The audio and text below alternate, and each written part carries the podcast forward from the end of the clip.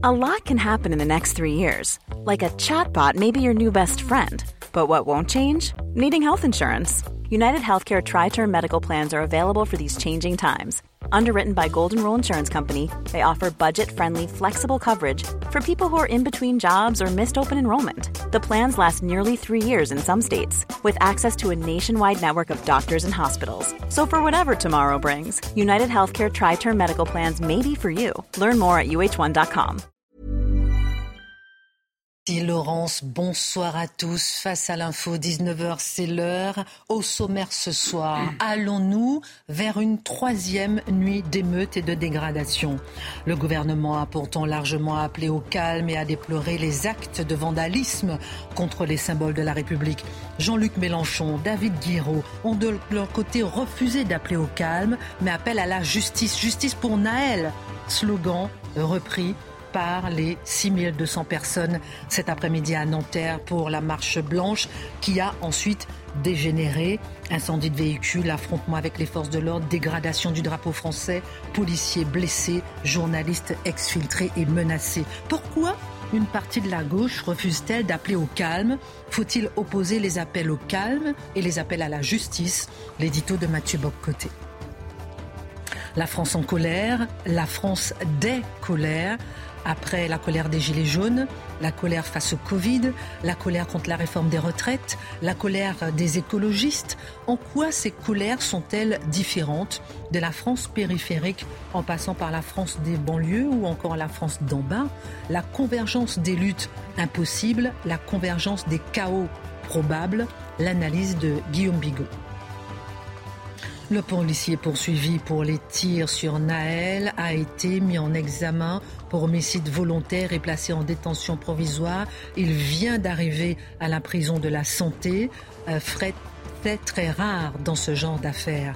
Comment les autorités gèrent-elles la situation par rapport aux émeutes de 2005 Pourquoi, près de 20 ans plus tard, se retrouve-t-on à poser les mêmes questions sur l'état des quartiers, sur la police, sur la cohésion sociale? L'état d'urgence pourrait-il mettre un terme à ces violences urbaines? Le décryptage de Charlotte Dornelas la France des territoires, la France des banlieues Est-ce une France à part entière ou une France entièrement à part? Pourquoi ces territoires sont souvent jugés en rupture avec une bonne partie de la France, avec une vie différente, des mœurs différentes, des territoires où les policiers, euh, mais également les pompiers, parfois même les médecins sont considérés comme des intrus, un autre monde, le regard de Marc Menon.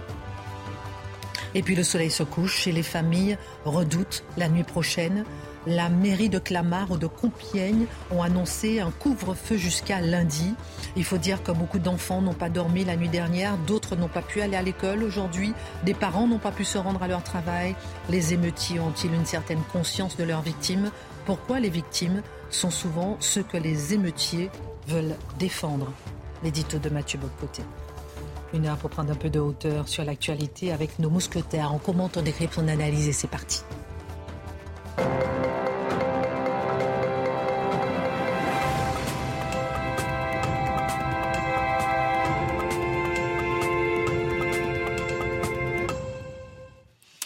Ravi de vous retrouver. Comment allez-vous en ce jeudi Très ravi de vous retrouver. Marc Menon, je ne vous ai pas encore entendu, ça va Oui, ça, ah, va, ça va très très bien. D'abord, on a appris aujourd'hui que le Conseil d'État maintient l'interdiction du hijab lors des compétitions de football, comme nous en avons beaucoup parlé cette semaine. Un mot, rapidement peut-être Charlotte, sur ce sujet. Ben, en gros, ce qu'il faut comprendre, c'est que le Conseil d'État ne se base pas sur le droit, mais sur la proportionnalité. En gros, il explique qu'en effet, elles sont usagères. En effet, elles ne sont pas soumises euh, à, la, à la laïcité, c'est-à-dire au non-port du voile. Donc, c'est pas en droit que ça se règle. Simplement, ils disent la Fédération française de football, pour le bon déroulement des matchs, peut interdire le voile. Et le Conseil d'État juge que cette décision, que cette limitation de la liberté par rapport à la loi est euh, proportionnée. Voilà l'explication. Alors c'est un peu du juridisme, on en parle assez souvent. Là, ça, tient encore, mais ça ne se règle pas en droit, ce qui n'est pas forcément euh, rassurant pour l'avenir, on va dire. C'est une surprise parce que 90 à 95 euh, de l'avis du rapporteur du Conseil d'État est suivi en général par les magistrats du Palais Royal. Alors, je vous avouerai que je ne suis pas surpris, mais pour une raison particulière. La Macronie, en ce moment, a suffisamment de problèmes qu'on peut comprendre qu'ils se sont dit si en plus, si en plus on est ceux par qui la laïcité en vient à tomber, être fragilisée, pas seulement fragilisée, euh, piétinée, autour de la question des, des le, hijab dans le sport. C'était une crise de plus qui ne voulait pas le gérer. On nous avait annoncé un jugement d'ici quelques semaines. En fait, ça a pris deux, trois jours comme ça. Alors, en ces matières, je crois que c'est un jugement politique au sens des choses. Et de ce point de vue, un jugement politique, c'est pas toujours mauvais parce que le primat du politique sur le droit, qui n'est rien d'autre qu'une décision politique d'hier. Marc Menon, votre gars. Bah moi, ça me navre d'une certaine façon, dans la mesure où ça signifie que ce sont les fédérations de sport qui doivent faire en sorte que la laïcité soit appliquée. L'État n'a rien à voir là-dedans. La laïcité, bah, vous faites ce que vous voulez. Mais en revanche, si les fédérations veulent bien prendre le soin qu'elles soient en vigueur, eh bien là, on se rallie. Je trouve ça invraisemblable. C'est loin d'être un point de détail parce que pour les islamistes, euh, c'est un enjeu très fort. C'est le contrôle social, c'est le contrôle de la jeunesse, c'est une religion cette version euh, très radicale de la religion islamique, c'est une religion de l'extériorité. Il faut marquer dans l'espace social par une sorte de mimétisme son appartenance à la religion. Et donc, c'est exercer la pression, en particulier sur les jeunes. Donc, heureusement, heureusement on les a fait reculer.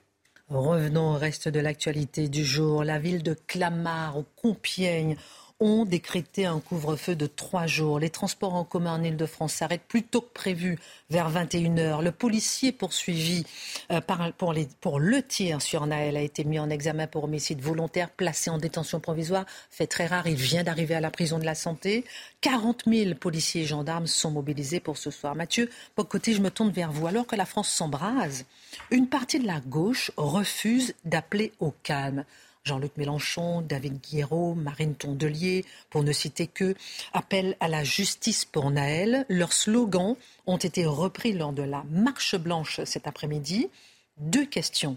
La gauche, aujourd'hui, s'est-elle rangée du côté des émeutiers? Mais d'abord, que veut dire lancer un appel à la justice? Ah, C'est la grande question ces jours-ci, parce que c'est le slogan du moment, mais que recouvre-t-il mais voyons d'abord les faits. Il faut rappeler les faits. Et j'ai l'impression qu'une partie du discours public n'a pas enregistré tout ce qui s'est passé depuis la première nuit d'émeute. Alors, qu'est-ce qui a été attaqué d'une ville à l'autre? Je ne prends pas la peine de nommer chaque ville, mais c'est dans plusieurs villes. Attaque contre les policiers, évidemment. Ça va de soi. Hein? Qu'est-ce que, que serait une journée sans attaque contre les policiers? Attaque contre les pompiers. Saccage d'immeubles. Attaque contre des écoles, des préfectures, des transports, des cinémas des services publics. Autrement dit, ce qui se manifeste, c'est un désir de destruction. Là, on comprend bien que ce qu'il s'agit, il faut détruire. S'ajoute à cela des tirs au mortier contre des résidences. Ce matin à Sarcelles, des pillages de magasins, pillages de postes de police aussi. Police, dis-je. Donc, des scènes barbares, des scènes conquérantes. Nous avons ici l'instinct de la l'instinct du chaos. Hein. J'en ai souvent parlé ici du livre de Kessel, La Steppe rouge. Hein, quand le, désir du chaos se réveille dans une société ou dans une partie de la société, il s'empare de tout. Et manifestement, les, jeunes manifestants, qui sont, on le devine souvent plus souvent qu'autrement des jeunes hommes, sont dans un instinct de conquête en ce moment. On s'en prend même au drapeau. Ça, prend la peine, ça vaut la peine de le dire, parce que quand on s'en prend au drapeau, c'est que le message est clair. Hein. Au-delà de la prétention, il y a l'instrumentalisation, disons en un mot. C'est l'instrumentalisation de la mort tragique de ce jeune garçon pour porter, on l'a dit, on le redira, une colère, une aversion, une haine, qui est une haine anti-française, chez ceux qui s'en prennent à tout. Cela dit, comment interpréter justement ces événements? Une question, plus, pour certains, on parle d'autodestruction. C'est intéressant, c'est une analyse qui, circule. On nous dit comment se fait-il que ces personnes s'en prennent à leur quartier? Parce que dans les faits, ils détruisent leur propre quartier, ils détruisent leur propre service public, ils détruisent tout leur environnement. Donc il y a quelque chose d'irrationnel dans cette idée d'une destruction partout chez soi. Comment expliquer cela? Euh, Une forme d'irrationalité collective. Donc là, certains veulent y voir un appel à l'aide, hein. c'est-à-dire ils détruisent tout sur le mode de l'appel à l'aide en espérant ensuite qu'on reconstruise tout. D'ailleurs, qu'ils se rassurent, la reconstruction viendra avec l'argent public de l'ensemble des Français. Donc, hypothèse 1, réflexe d'autodestruction dans un moment d'irrationalité collective. Autre interprétation qui me semble plus convaincante de tout ce que j'ai évoqué d'abord, c'est une volonté, en fait, et c'est dit comme tel, de s'en prendre à tout ce qui représente de près ou de loin la France en ses quartiers. Tout ce qui représente la France, c'est-à-dire tout ce qui représente culturellement, institutionnellement, euh, économiquement, tout ce qui représente l'autorité légitime. et là, on s'entend, la France, c'est à la fois, oui, les institutions de l'État, mais c'est le transport, c'est le commerçant, c'est la possibilité d'une vie ordinaire, mais c'est la volonté de chasser tous les symboles français, de les détruire et d'exercer, j'y arrive à ma troisième hypothèse, d'exercer une souveraineté sur ces quartiers. Nous sommes les maîtres, nous décidons de nous emparer du territoire, nous instrumentalisons la mort du petit Naël et nous décidons, dans les circonstances, de dire que nous sommes les maîtres. C'est ce que j'appelais hier l'émeute décoloniale. Hein. Rappelez-vous, on est quand même dans un environnement où le discours du euh, un peu gangster, qui passait par le rap notamment, mais pas seulement, euh, très américanisé, cherche à provoquer sans cesse une culture de l'affrontement entre les, les jeunes, entre guillemets, et les policiers où le refus d'obtempérer est vu comme une forme de courage, de rituel initiatique chez certains. Ne pas obéir aux policiers est une manière d'affirmer non seulement son courage, mais son appartenance d'abord à la banlieue, d'abord à la cité, plutôt qu'à la société dans son ensemble. Donc le refus d'obtempérer comme rituel anti-civique. Il faut garder ça à l'esprit, c'est important. Et la troisième euh, hypothèse qu'on peut avancer, donc première, je le disais, tentative d'autodestruction, ça me semble pas convaincant. Deuxième, volonté de chasser la France de chez elle, ça me semble plus convaincant. Et le troisième élément, il y a une guerre de territoire, tout simplement. Une guerre de territoire. Vous savez, c'est un concept dont on parle souvent, le monopole de la violence légitime. Qu'est-ce qu'on voit en ce moment? On se retrouve avec une police qui, pour différentes raisons, a toujours peur d'un dérapage, puis on peut le comprendre, il vient d'en avoir un probablement, ou peut-être. D'accord. Mais de l'autre côté, on est devant une partie de la jeunesse qui est conquérante, une partie de la jeunesse qui ne doute pas de la légitimité de sa violence, une partie de la jeunesse qui, lorsqu'elle pille, lorsqu'elle agresse, lorsqu'elle attaque les policiers, je ne dis pas toute la jeunesse, on s'entend, mais cette partie de la jeunesse qui agresse ne doute pas de sa légitimité, ne doute pas de son droit de piller, ne doute pas de son droit de tout détruire, parce que plus encore, il y a tout un discours qui enrobe cela dans l'espace public et qui dit votre colère est juste, votre pillage est légitime, il s'agit d'une rébellion, il s'agit d'une nuit d'émotion, c'était la formule d'hier. Il s'agit finalement d'une insurrection légitime et nous l'applaudissons, ou à tout le moins on la comprend tellement qu'on en vient à l'applaudir. Donc ayons tout cela à l'esprit pour euh, chercher à comprendre la, nature des événements et on en arrive à, à votre question en fait qui me semble importante. Tous ces gens-là nous disent les interprètes, appel à la justice. Non, pas d'appel au calme, appel à la justice. C'est un slogan étonnant dans les circonstances. Alors justement, à quoi la gauche fait-elle référence lorsqu'elle parle d'un appel à la justice? Lorsqu'elle nous dit qu'on refuse l'appel au calme, pourquoi? Parce que dans l'esprit tondélieresque, appelons comme ça, dans l'esprit David Guiraud, dans l'esprit d'un Mélenchon, dans le mélenchonisme théorique, le calme, appel au calme serait l'appel à reconduire l'injustice qui structurerait la vie de ces Donc si l'on plaide pour le calme, on plaide pour l'injustice. Si on plaide pour le calme, on plaide pour le statu quo. Si on plaide pour le calme, on plaide pour le retour à un ordre néocolonial qui serait fondé sur la persécution des populations racisées, entre guillemets, dans les banlieues. Donc, on ne veut pas le calme. Ce qu'on veut, c'est le chaos. Le chaos créateur, le chaos qui transforme tout, le chaos qui porte la promesse d'une révolution.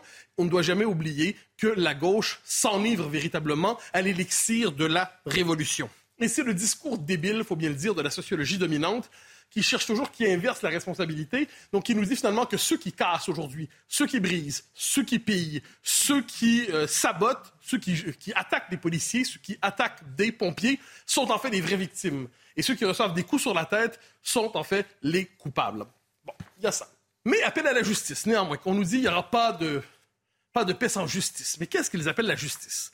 C'est pas si clair que ça. Je vais, faire une liste des critères qu'on a pu repérer dans l'espace public. Je vais d'abord citer un tweet de M. Mélenchon, hein, la poésie de Jean-Luc Mélenchon, qui nous dit Les chiens de garde nous ordonnent d'appeler au calme. Donc, il parle du gouvernement, il les appelle les chiens de garde. il faut se rappeler que pendant la présidentielle, il y avait aussi dit d'un policier, non, c'était Zemmour, je crois, qui avait dit coucouche le chien. La, la, la canonisation d'adversaires est fréquente chez lui. Nous appelons à la justice. Retirer l'action judiciaire contre le pauvre Naël suspendez le policier meurtrier et son complice qui lui a ordonné de tirer, foutez la paix à l'ambulancier.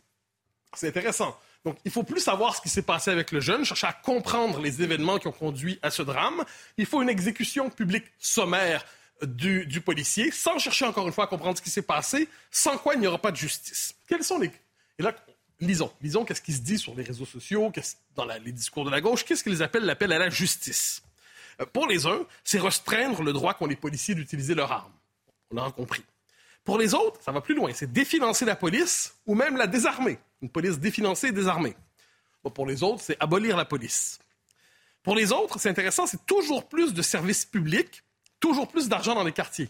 Il semble oublier que les quartiers, sur le plan économique et du financement de l'État, sont privilégiés par rapport à une bonne partie de la France. Il ne faut jamais l'oublier. Si, on calcule le bénéfice économique en fonction de l'argent investi selon les quartiers, selon les territoires, les quartiers difficiles sont parmi les privilégiés de la République. Il ne faut jamais oublier ça. Quand, là, on nous dit, oui, mais c'est, une immense détresse néanmoins existe dans ces quartiers.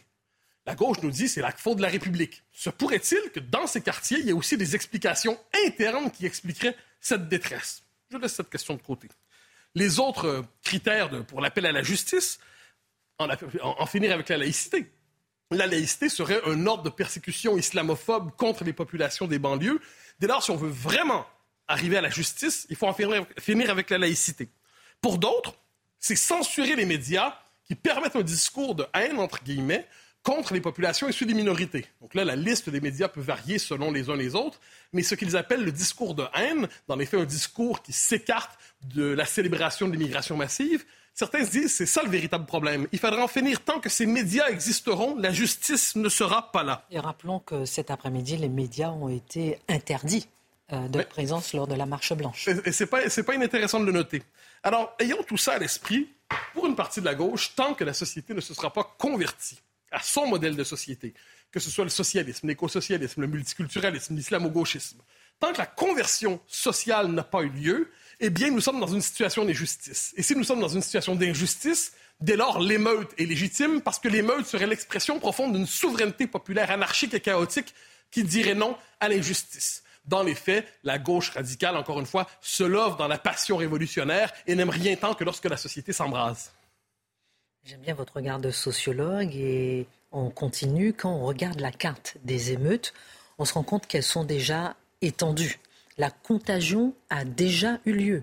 Mais surtout, on remarque qu'elles sont à peu près partout présentes en région parisienne. Ouais, alors je dire, mais ça m'a frappé ça. C'est-à-dire, on regarde la carte et globalement, globalement, il y a des émeutes un peu partout. Ça, peut, ça peut, être encore pire. N'oublions jamais, le pire est toujours possible en toutes circonstances en ce monde. Le, mieux, peut-être, le pire, c'est certain qu'il est toujours possible si on ne lutte pas contre cette possibilité. Et ce qui me frappe, c'est à quel point Paris est une ville, je parle de Paris ici, mais on pourrait parler d'autres villes, est une ville aujourd'hui encerclée, une ville enclavée. C'est une ville qui pourrait avoir une ville assiégée, si vous préférez. Une ville qui, pour l'instant, se sent en sécurité. On se dit, bah, ça se passe dans les banlieues, ça se passe au loin, ça n'arrivera pas. Ça nous, ça nous concerne, mais ça ne nous concerne pas. Ça nous concerne parce qu'on a le souci du pays dans son ensemble, mais ça ne nous concerne pas directement.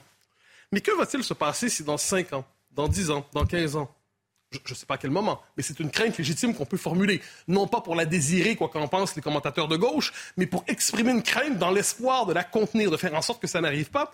Qu'est-ce qui va se passer le jour où il va y avoir une tentation gilet jaune, entre guillemets, chez les plus radicaux dans ces banlieues qui vont se dire finalement ça se passe à Paris et le prochain raid doit se passer à Paris, la prochaine violence doit se passer à Paris. Nous ne détruirons plus nos propres quartiers, nous déciderons de cibler la métropole, de cibler la capitale, de cibler Paris. Euh, là, il y a quelque chose d'assez inquiétant. Si on n'a pas ça à l'esprit que dans quelques années, ça devienne une possibilité, rappelez-vous ce qui s'est passé au Stade de France. On en a souvent parlé ici.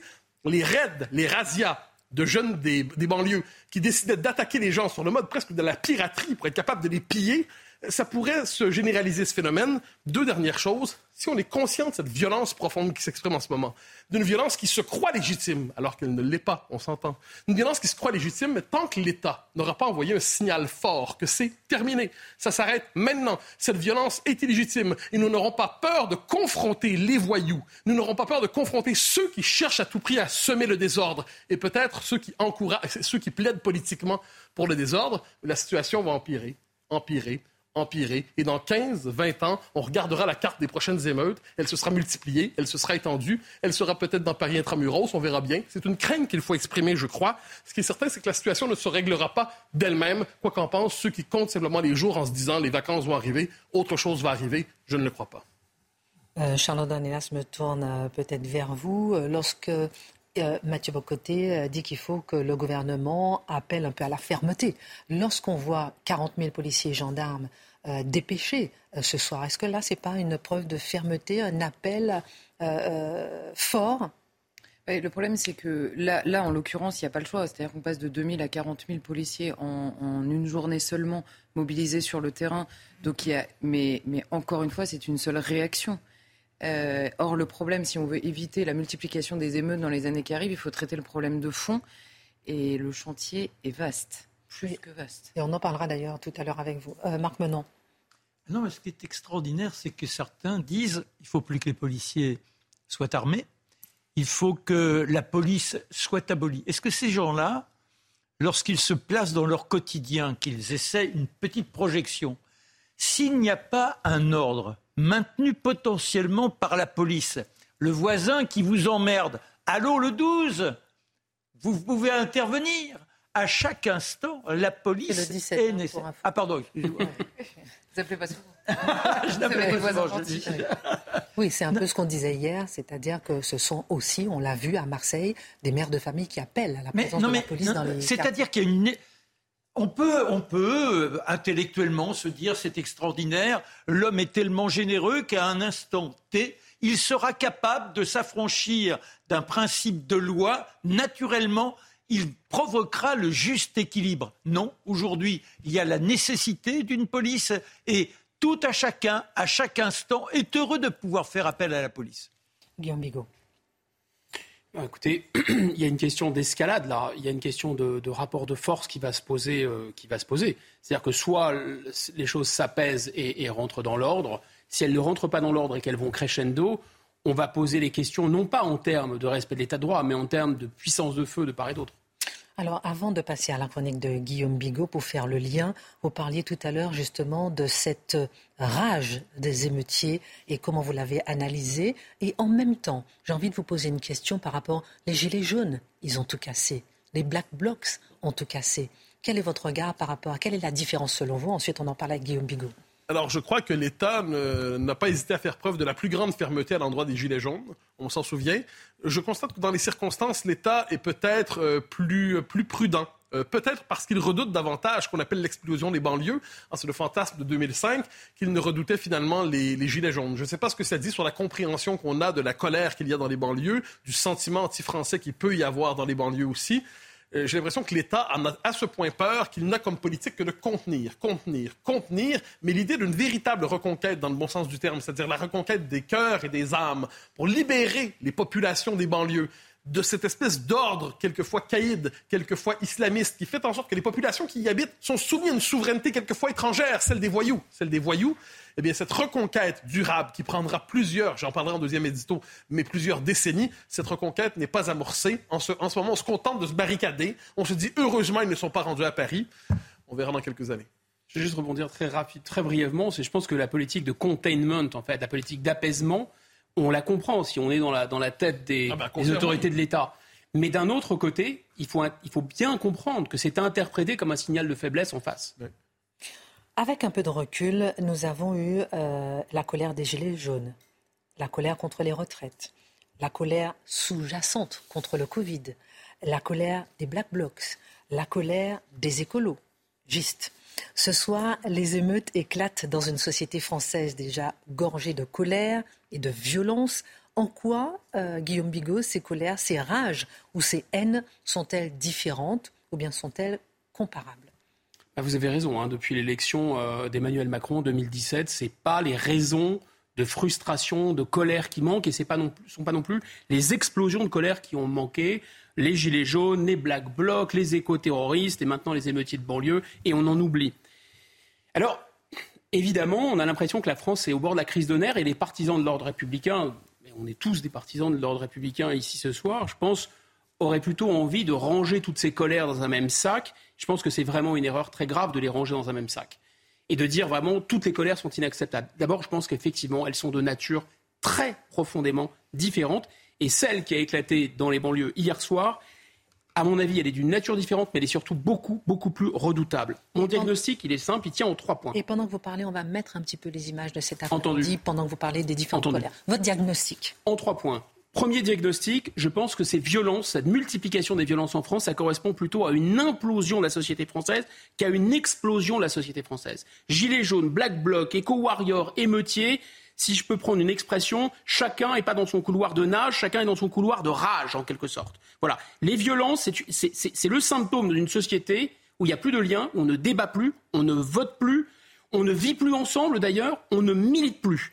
Donc on frappe de plus en plus. C'est pas une société du bien commun, c'est une société du rien commun. Voilà le premier diagnostic. Deuxième diagnostic, aucune de ces violences n'est réellement politiquement encadrée. LFI, par exemple, s'appuie sur la violence des Black Blocs, mais LFI est très loin de contrôler les Black Blocs. EELV s'appuie sur les soulèvements de la terre. Ils sont très loin de contrôler les soulèvements de la terre. Reconquête peut s'appuyer sur des violences des identitaires. Minero... Enfin, des violences, pas du tout des violences, puisqu'ils ne sont pas violents, mais enfin des manifestations des identitaires, ils ne les contrôlent pas non plus. La perte d'autorité, de verticalité dans la société, elle est générale. Mais là où la fragmentation est la plus importante, là où la société est la plus explosée et la plus liquéfiée, alors là, la haine est la plus virulente et la violence est la plus forte. Et là, évidemment, on parle des banlieues. Troisième diagnostic très simple, plus ces violences sont débridées, Mathieu l'a dit tout à l'heure, je le reprends, plus ces violences sont débridées, plus elles sont dangereuses. Et paradoxalement, moins elles sont réprimées. C'est-à-dire, évidemment, on a l'impression que l'État est faible avec les forts et fort avec les faibles. Les gilets jaunes, les black blocs, les soulèvements de la terre, ils ont été chargés, ils ont été gazés. Il n'y a pas de problème. À côté, les émeutiers des cités, alors là, alors là, on essaye de les tenir à distance. Il y a des consignes qui ont été passées qui sont des consignes de vraiment, il faut essayer de calmer le jeu. Donc on les tient à distance, mais on ne veut pas évidemment entrer au contact pour ne pas surenchérir.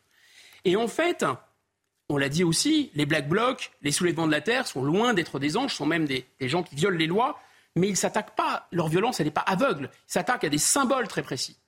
Les racailles de banlieue, ils brûlent tout, ils saccagent tout, effectivement les voitures de leurs parents, effectivement les écoles de leurs enfants, de leurs frères, ou de leurs petits frères, et effectivement les propres bus, les bus dans lesquels ils, euh, circulent. Donc c'est une violence qui est vraiment incontrôlée et incontrôlable.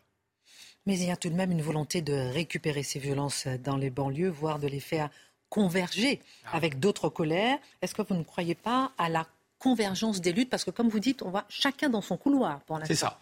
Non, pas une seule seconde. Je pense que cette histoire de convergence des luttes, c'est un fantasme bobo, écolo, gaucho. Comme on dit dans les, dans les, dans les cités d'où je viens, c'est un truc de Baptou fragile. Voilà. Bien sûr qu'il y a une volonté de récupération. Ça, elle est très claire. Effectivement, Mélenchon, avec ses termes absolument hallucinants, parle de chien de garde qui ordonne d'appeler au calme. Et puis, il y a la voix de son maître aussi. Enfin, il y a plusieurs, euh, plusieurs euh, personnes qui tiennent en laisse, mais enfin, notamment euh, M. Boyard, qui parle d'abolir la peine de mort pour les Noirs et les Arabes ce soir. mais on est, vraiment, là, on est complètement chez les fous. le, la députée de ELV aussi du 92, euh, de Nanterre qui dénonce les contrôles policiers des personnes racisées, etc. Donc ces élus ne font pas que récupérer, en fait. Ils appellent quasiment à l'insurrection. Alors pourquoi ils font ça? Pourquoi ils appellent à l'insurrection? Première raison, à mon avis, LFI et EELV, ils ont un objectif, ce qu'ils appellent dans leur jargon, faire tomber le système. Ils veulent faire tomber le système. Pourquoi? Du côté de LFI, on le sait, c'est pour installer la sixième République la République ou peut-être euh, les fantasmes mégalomaniaques de M. Mélenchon lui-même avec son troisième tour social. Du côté des écolos, bah, c'est simple, ils veulent, euh, ils veulent sauver le climat. Ils veulent stopper le système pour sauver le climat. Mais il y a aussi, en dehors d'une instrumentalisation de cette violence, il y a une part de sincérité dans leur réaction. Cette part de sincérité, bien sûr qu'ils savent que les émeutiers ne sont pas des anges, ils savent que les émeutiers sont souvent des voyous, même des voyous réislamisés, agressifs, etc. Mais pour eux, ces gens ont deux vertus cardinales. Un, ils sont pauvres, et deux, ils sont migrants ou descendants de migrants. Alors là, ça les part de toutes les vertus.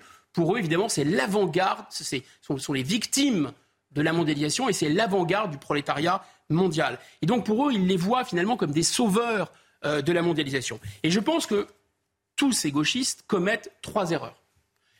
Trois contresens, si vous voulez. Un contresens que j'appellerais le, contresens racaillot-gauchiste. C'est-à-dire que la gauche, si elle ne s'était pas trahie elle-même, un Clémenceau, un Lénine, un Robespierre, ils auraient tout de suite senti et tout de suite repéré que les gens dans les cités qui se, qui se révoltent, les fameuses racailles, sont des hyper-individualistes en fait. De quoi rêvent-ils? Ils rêvent de faire du fric, ils rêvent de grosses cylindrées, ils rêvent de peser, comme ils disent, de faire de la maille dans leur jargon. Voilà, ce sont des hyper-individualistes. C'est ce que Lénine aurait appelé le lumpen prolétariat. Et évidemment que la répression aurait été immédiate. Même un Clémenceau, au nom de la République, il aurait, réprimé immédiatement. Robespierre, j'ose pas imaginer ce qu'il aurait fait avec eux. Donc ça, c'est si la gauche s'était pas reniée elle-même. Deuxièmement, maintenant, deuxième contresens. Le contresens que j'appelle capitalo-gauchiste. Pourquoi? Parce que la gauche en général, et la gauche marxiste en particulier, elle ne peut pas être favorable, on va dire, à encourager les flux migratoires. Elle ne peut pas, d'une certaine façon, euh, faire des migrants des saints de la mondialisation. Pourquoi? Parce que les flux migratoires, c'est ce que Marx appelle l'armée de réserve du capital. C'est ce qui permet de ubériser le salariat. C'est ce qui permet de ne pas élever les salaires. Tout le monde le sait. Troisième contresens, le plus célèbre peut-être, le contresens islamo-gauchiste. Si on retrouve son origine, il a une origine. 1994, c'est un trotskiste britannique qui s'appelle Chris Hartman. Harman, pardon, pas de T, Harman. En 1994, il écrit un article qui s'appelle Le prophète et le prolétariat. Dans cet article, qu'est-ce qu'il explique? Que l'islamisme, c'est la religion des pauvres, c'est la religion des migrants, c'est la religion des oppressés contre les oppresseurs. Et donc on voit bien toute cette espèce de mayonnaise là avec ces petits bourgeois de LFI, de ELV, les fameux babtou fragiles. Ils ne pourront pas utiliser cette révolte des banlieues à leur profit.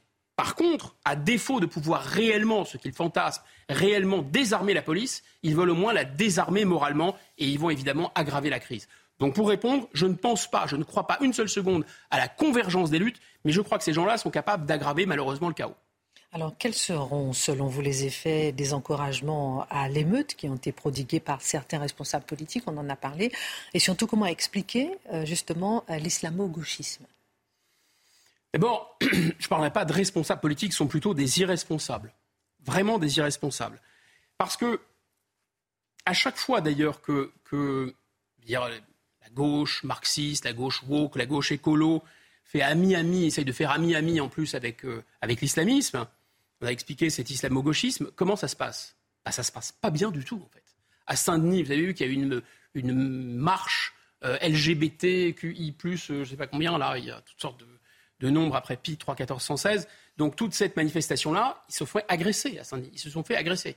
Mais il y a eu bien pire dans l'histoire. Ça s'est répété dix fois. En Iran, par exemple, en 79, au moment de la révolution iranienne, il y avait le parti Toudel, le parti communiste iranien. Il s'est allié avec Khomeini. Et sitôt Khomeini a pris le pouvoir, il a pendu les communistes, tout de suite. Euh, en Algérie. En Algérie, il y a eu toutes sortes de gens qui ont essayé de faire ami-ami aussi avec euh, le Front islamique du salut. Ils se sont fait couper la tête. Ça s'est passé en Soudan, ça s'est passé en Égypte, ça s'est passé absolument partout. L'histoire se répète en permanence. En permanence. On ne peut pas faire ami avec, les islamistes. Une fois arrivé au pouvoir, ils vous coupent la tête. Ensuite, autre point fondamental, c'est qu'à chaque fois que la gauche, en fait, elle joue la politique du pire, c'est-à-dire qu'à chaque fois qu'elle confond, à mon avis, le peuple et la populace, eh bien, ça se passe très très mal. Elle est entraînée à son corps défendant et ça finit par se retourner contre elle. On l'a vu pendant la Révolution. Là, ce qui me semble très frappant, euh, dans notamment les images qu'on a vues ce soir, moi j'ai été vraiment très surpris aussi que euh, la manifestation, euh, la marche, la marche blanche, marche de dignité, en signe de deuil pour un gamin de 17 ans qui est mort, on a chassé les journalistes. Ils ont chassé les journalistes, ils ont chassé les journalistes qui représentaient pratiquement un État étranger. Ce qui est frappant, c'est qu'on assiste à un processus chimique comme de subdivision, de séparation, qui est presque visible à l'œil nu. En fait, ils ne veulent pas d'étrangers. Ils se considèrent comme une entité à part. Ça y est, on en est là. Et comme on voit toute tentative de récupération, regardez ce qui est arrivé au député Bilongo, par exemple, il s'est fait taper dessus. D'accord Donc ce n'est pas possible de récupérer ça. Exfiltrer, justement. Exfiltrer, exactement. Il se fait bolos, comme on dit dans les cités. Voilà. Euh, quant à Renan, être euh, un peu plus, plus haut niveau, Renan disait la nation, très belle définition, c'est le plébiscite, c'est un plébiscite de tous les jours. La nation, c'est un plébiscite de tous les jours. Depuis hier soir, on voit que le plébiscite est perdu, en fait. Et il va être, à mon avis, je crains qu'il soit de plus en plus perdu. En fait, on assiste à quoi? Pas du tout à la convergence des luttes à la mode euh, bilongo, tondelier. Voilà, on pourrait assister peut-être à la convergence entre d'un côté les caïds, de l'autre côté les islamistes, d'un côté Scarface, si vous voulez, de l'autre Mohamed Merah. Et pourquoi? J'espère pour désarmer des gamins qui sont incontrôlables. Et sinon, peut-être pour les venger, j'espère que non. En tout cas, force doit rester à la loi. Il s'est déjà passé des choses très, très, très inquiétantes la nuit dernière. Les armes à feu n'ont pas encore été utilisées. Elles ont été exhibées à plusieurs reprises. On espère bien que non. J'espère que non. Mais les émeutiers sont d'ores et déjà sortis des quartiers et il y a des petites villes qui ont été livrées à elles-mêmes. Par ailleurs, on me dit qu'il y a aussi des coordinations les attaques ont commencé, par exemple, à 3 heures du matin, de manière coordonnée. Il y a plusieurs unités des forces de l'ordre qui ont été prises en embuscade aussi à 5 heures du matin. Donc, il faut craindre qu'on arrive à une phase dynamique de cette, révolte. Et il ne faudrait pas, évidemment, qu'on en arrive là. Il ne faudrait pas que le feu soit ouvert de part et d'autre. C'est le plus important. Force doit rester à la loi. Force doit rester à la France. Et je pense qu'il serait, à mon avis, temps d'enclencher l'état d'urgence. Alors justement, on en parlera tout à l'heure avec euh, Charlotte Dornelas à propos de l'état d'urgence. J'ai envie de vous entendre peut-être sur cette convergence des colères. Mathieu Bocoté, votre regard par rapport à, ce que disait Guillaume Bigot. On voit justement ces différents couloirs, ces différentes colères.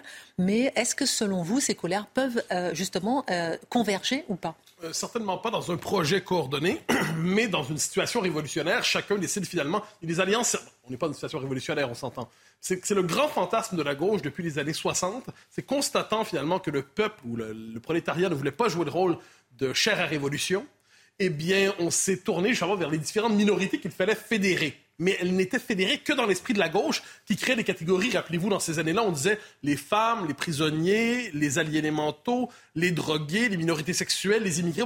Qu'est-ce que tous ces gens-là font dans la même catégorie? Dans l'esprit de la gauche, ces gens-là auraient des intérêts partagés, faire tomber le système. Dans les faits, ce n'est que dans son esprit. Mais dans une situation, dans une société qui se, qui se déglingue, qui se disloque, alors là, pouvez avoir des gens qui décident de s'entendre pour taper sur le méchant du moment. Le méchant du moment, c'est la République, c'est la France, c'est le grand méchant homme blanc, c'est la police. Ça, c'est autre chose. Mais le plan, euh, la convergence des luttes version progressiste, c'est un fantasme, un fantasme érotique progressiste, mais qui est pas à la veille de se concrétiser.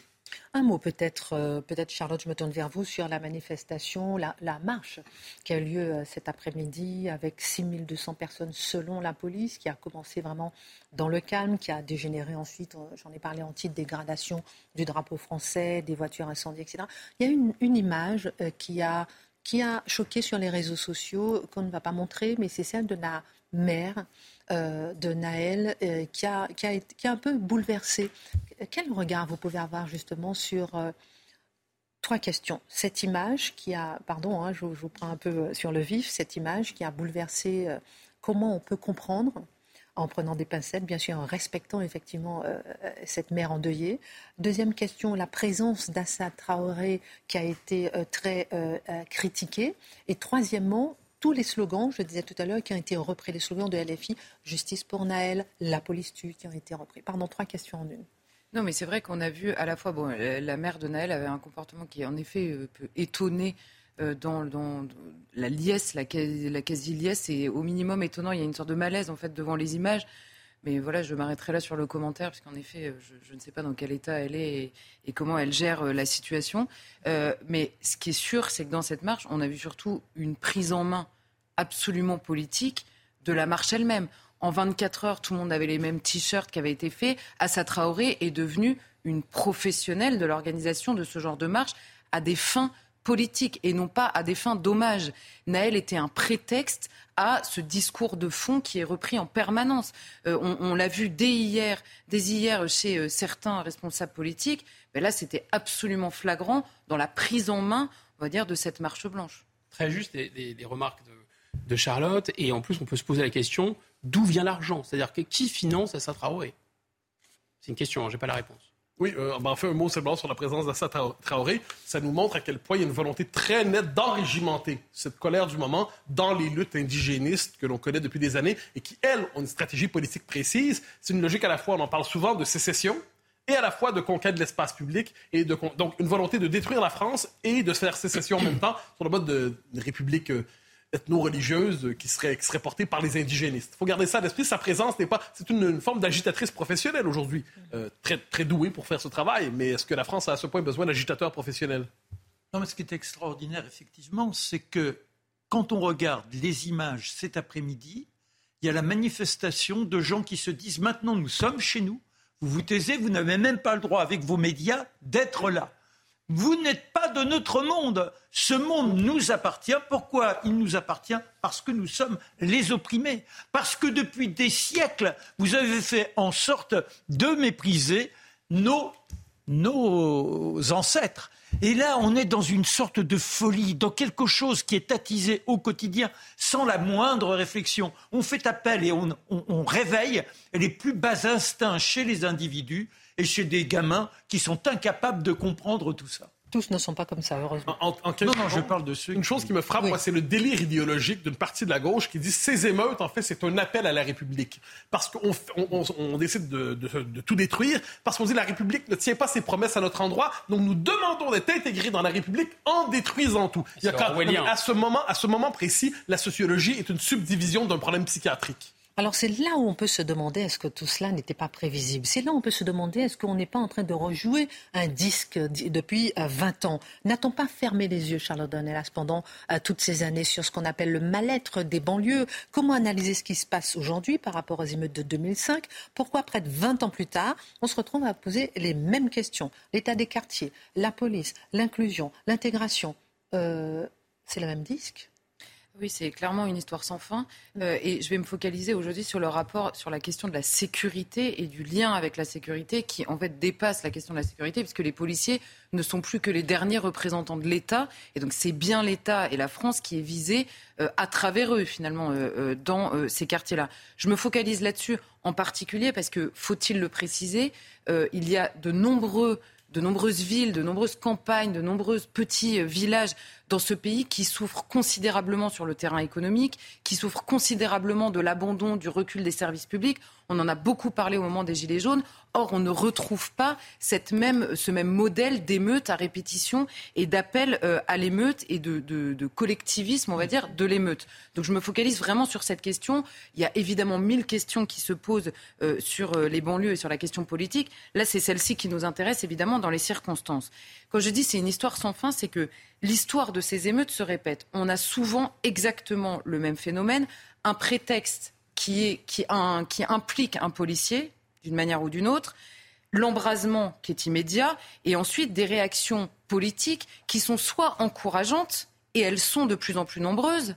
Les réactions encourageantes, en 2005, euh, dans la classe politique, on était juste craintif. Personne n'encourageait les émeutes. Euh, donc elles sont soit matinées d'encouragement, de, soit de crainte carrément. Et les deux se recoupent finalement, parce que quand vous avez peur ou quand vous encouragez, vous finissez par tenir le même discours. C'est un peu ce dont on parlait hier, et c'est ce qu'il y a de très inquiétant. Et il y a trois temps dans les réactions qui sont à peu près toujours les mêmes.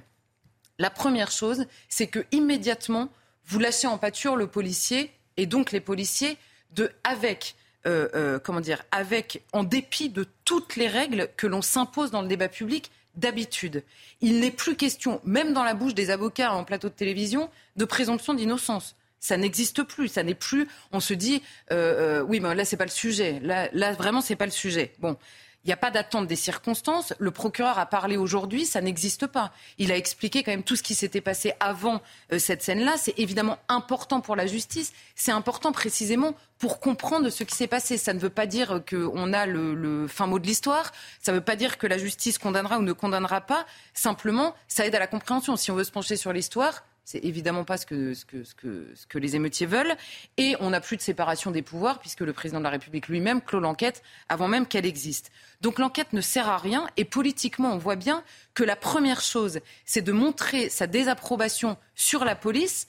Ça a l'air rentable politiquement, ça a l'air d'être un moyen d'acheter la paix sociale. Probablement euh, que le résultat est sous nos yeux, ça ne fonctionne pas au minimum. Parenthèse, ce matin, la Première ministre avait déjà annoncé la possible mise en examen du policier. Non, mais c'est ça. Là, vraiment, on n'a on a plus du tout les mêmes règles que d'habitude dans le débat public. Et c'est systématiquement le cas. Souvenez-vous d'Emmanuel Macron qui, déjà à l'époque, soutenait François Hollande, qui allait au chevet euh, de, de Théo euh, qui était, c'était exactement la même histoire. Il y avait des émeutes également et l'enquête était encore en cours. C'est l'affaire Traoré qui dure depuis des années avec une, exposition d'Assa Traoré et de son seul euh, discours sur cette affaire qui est exactement pareil. C'est l'affaire avec Zied et Bouna. Je prends toutes ces affaires-là. Pourquoi? Parce que dans ces affaires, la justice passe. Elle met du temps et ça n'intéresse plus personne. Donc personne ne cherche à savoir ce qu'il se passe réellement, quelles sont les conditions aussi de l'exercice à la fois du métier et également du rapport avec les personnes dans ces banlieues-là. Je veux dire, c'est c'est pas ça qui intéresse. Il faut un prétexte et c'est la seule chose qui compte. Et on comprend bien que les policiers, de manière générale, et là je, m'éloigne de cette affaire en particulier, sont finalement une variable d'ajustement de la paix sociale dans ces quartiers-là. Pourquoi? Parce que au même moment où vous avez un discours qui n'est jamais le même quand ce sont des policiers ou d'autres personnes qui sont impliquées dans ces affaires, à l'inverse, ce sont également aux policiers que l'on demande d'assumer tous les enjeux politiques qui ne sont pas réglés. On vient de parler de toutes les colères. Les colères qui politiquement ne sont pas traitées, quand on n'a pas des réponses directes, on les transforme immédiatement en question de maintien de l'ordre. Donc les policiers, à la fois, on les lâche et en même temps, on ne compte plus que sur eux. Donc c'est pas les mêmes, euh, bah, c'est pas les mêmes. À la fin, ce sont quand même les mêmes. Ce sont quand même les mêmes, et on le sait que évidemment, eux, ils regardent ça euh, de plus en plus dubitatif. C'est-à-dire, qu'est-ce que vous attendez réellement de nous? Qu'est-ce que vous attendez réellement de nous? Parce que par ailleurs, il y a un nombre de policiers incalculable qui est blessé dans des refus d'obtempérer. Ça n'intéresse personne non plus. Ça, ça n'est pas un sujet qui est traité de la même manière. Et dans les banlieues que l'on sait plus criminogènes que d'autres territoires en France, et là pour le coup c'est un fait, on constate une croissance de l'impunité qui est liée justement à ce discours qui, politique qui n'est vraiment pas clair et qui s'adapte en permanence à la crainte de la situation. On demande aux policiers de ne pas provoquer par leur seule, pro, euh, par leur seule présence. Donc on renonce même à, à assumer la présence de la police parce que ce serait déjà une provocation. Vous imaginez le retournement dans l'esprit. En même temps, à chaque fois qu'il y a un drame qui n'implique pas un policier, on se demande ce que la police fait. C'est une question qui revient en permanence. Mais que fait la police? C'est-à-dire une voiture qui, après un refus d'obtempérer, continue sa course et renverse une grand-mère, on se demande ce qu'elle fait. Donc il faut clarifier. On peut changer les règles, on peut changer les règles d'intervention, il faut le clarifier, le politique doit le clarifier, c'est son rôle, et donc l'assumer derrière. Ensuite, la réponse pénale, on le sait, pour diverses raisons, ne suit pas l'action policière correctement.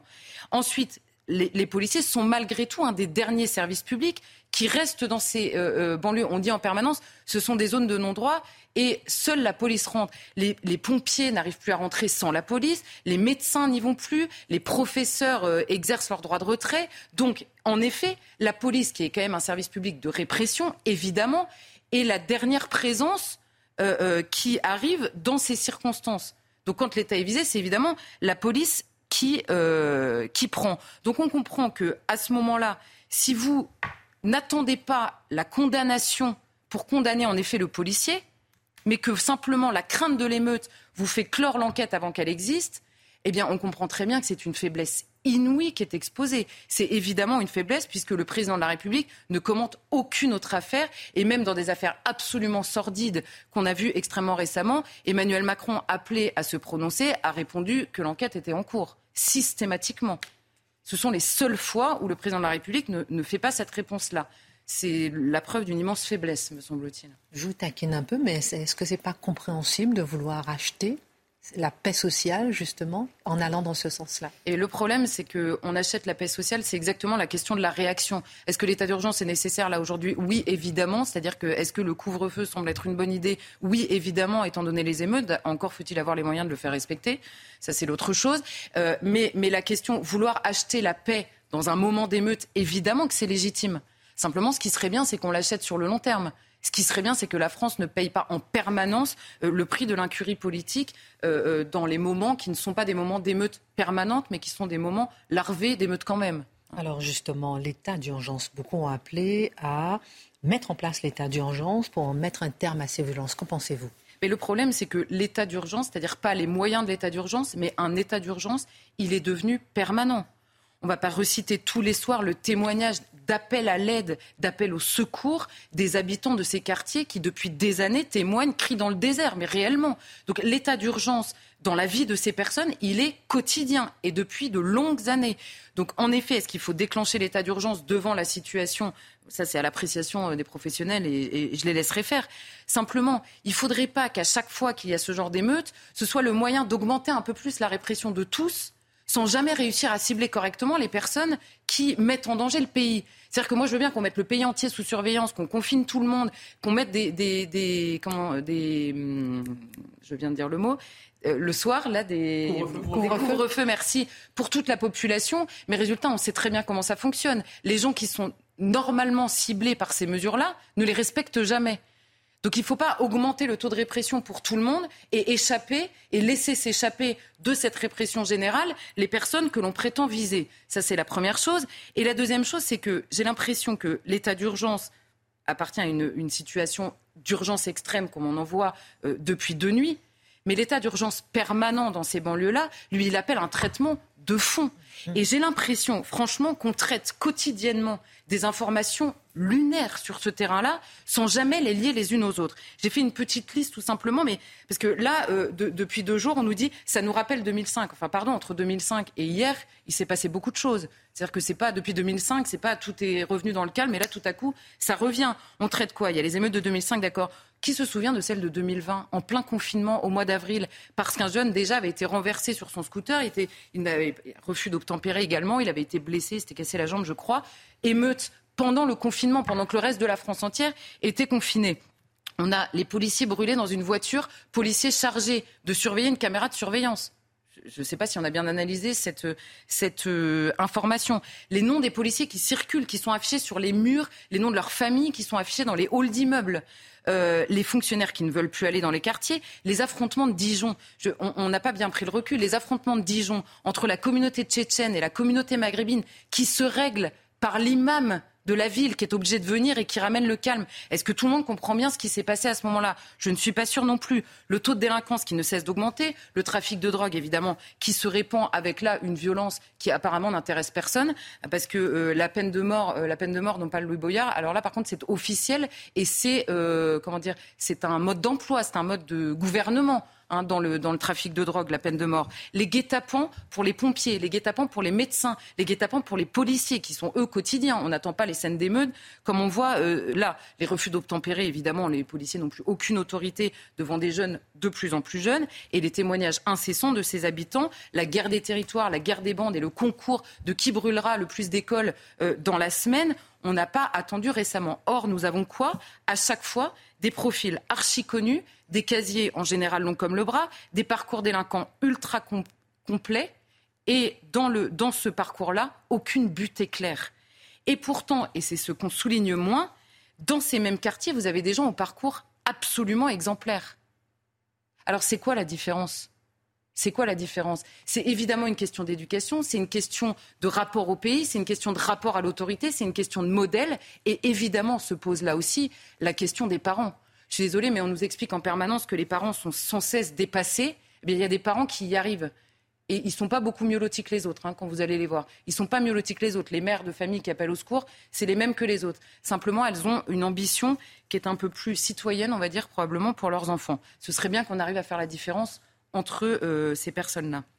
Quel est ce recul politique dont nous payons les conséquences justement aujourd'hui Alors là, très rapidement, c'est extrêmement large. C'est pour ça que le chantier est extrêmement vaste. L'abandon de l'autorité, évidemment. Quand vous renoncez vous-même à imposer l'autorité, quand vous la détruisez vous-même, d'autres autorités s'y substituent. Parce que je, parle du trafic de drogue. Euh, là, en termes d'autorité, on est au max. Hein. C'est-à-dire que c'est l'horreur absolue. L'horreur absolue. C'est la peur qui règne et ça n'est que ça. L'impuissance pénale, évidemment là encore, d'autres justices s'y substituent. Et ce sont des justices, il n'y a pas de contradictoire, et il y a la peine de mort. Je rappelle à Louis Boyard s'il nous écoute. Euh, l'immigration continue, évidemment. Là, on parle de jeunes qui sont, on arrive à la quatrième ou cinquième génération. Ils sont nés en France, ils sont administrativement français, il n'y a aucun doute là-dessus. Or, on est en train de se dire que le flux continue, alors qu'il n'y a même pas le début d'une insertion citoyenne. Je ne parle même pas du reste cette insertion de base n'existe pas et on se réfère à d'autres modèles, à des appartenances alternatives. Cette question, évidemment, est également présente dans les émeutes. La démission, évidemment, quand par souci de paix sociale, vous prenez le parti des émeutiers contre les personnes dont ils empoisonnent la vie tout le reste de l'année, c'est vraiment que vous avez totalement démissionné. Et l'affaiblissement considérable d'une école à qui on demande en dernier lieu d'être un rempart euh, euh, un peu alternatif à celui de la police. Mais quand vous n'avez pas d'éducation de base, quand vous avez une violence hallucinante, que la langue française n'est pas maîtrisée et que vous avez une islamisation rampante dans ces quartiers, notamment à l'école, évidemment, elle ne peut plus faire son travail. Et vous ajoutez à tout ça la diabolisation de tous ceux qui expliquent ça calmement avec des arguments depuis des années. Et puis vous en arrivez à une situation qui est objectivement qui a l'air insoluble. Et, et c'est vraiment avec tristesse que je le dis, mais qui a l'air de plus en plus insoluble. Le lien est fait directement avec euh, votre regard, Marc Menant. La France des territoires, une France à part entière ou entièrement à part? Déjà, réponse est dans la question. La France des territoires. Alors, euh, il y a quelques années, c'était la France des banlieues. Après, on a eu la France des quartiers. Et maintenant, c'est carrément la France des territoires. Ça veut dire quoi, territoire?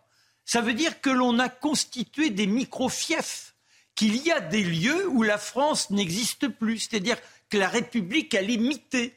Vous avez la principauté de Monaco, puis vous avez la principauté de Saint-Denis, vous avez la principauté de Montfermeil. Et en ces lieux-là, eh bien, il y a une résignation totale. Ce n'est pas l'esprit citoyen qui règne, non. Il y a un désir d'identification soi-disant parce que l'on a été, je reprends le terme de tout à l'heure, désopprimés. On essaie de faire croire ces gens qu'ils sont les exclus de par leur origine. Et par conséquent, comme ils sont les exclus, à eux de trouver le moyen d'une réhabilitation. Et cette réhabilitation, c'est quoi? C'est la religion. Et grâce à la religion, on a une dignité. On oublie quoi?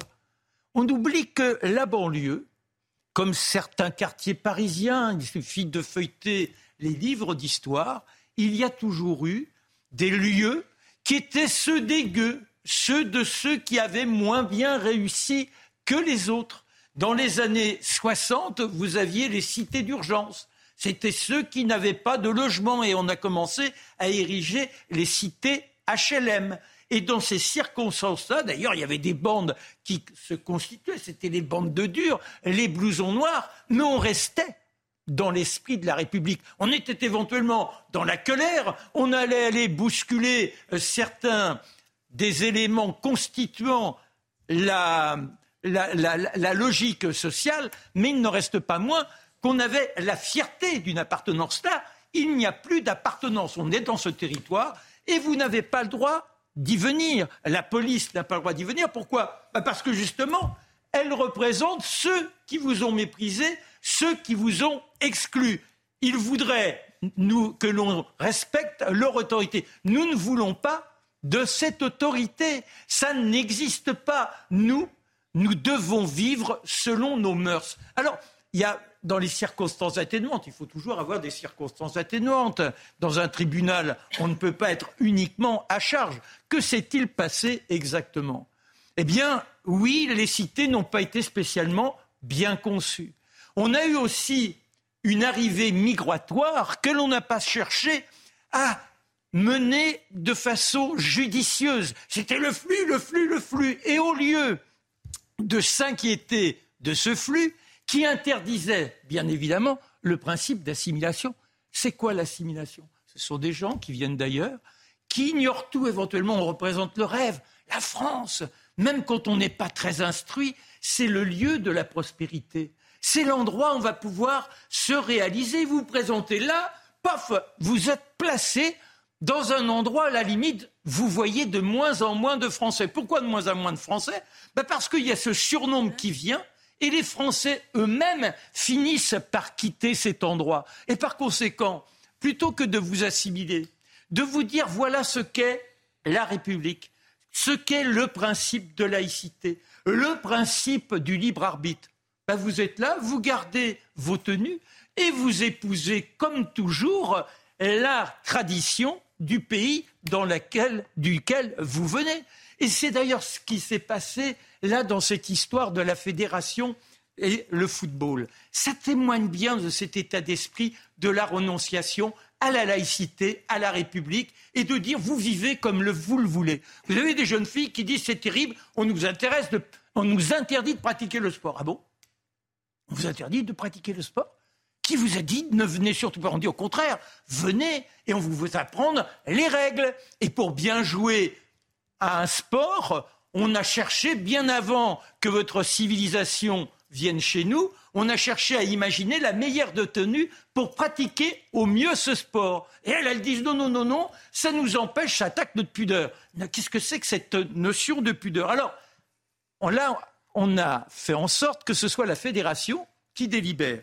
Et la fédération, elle revendique les valeurs républicaines et citoyennes la lutte contre toutes les formes de discrimination.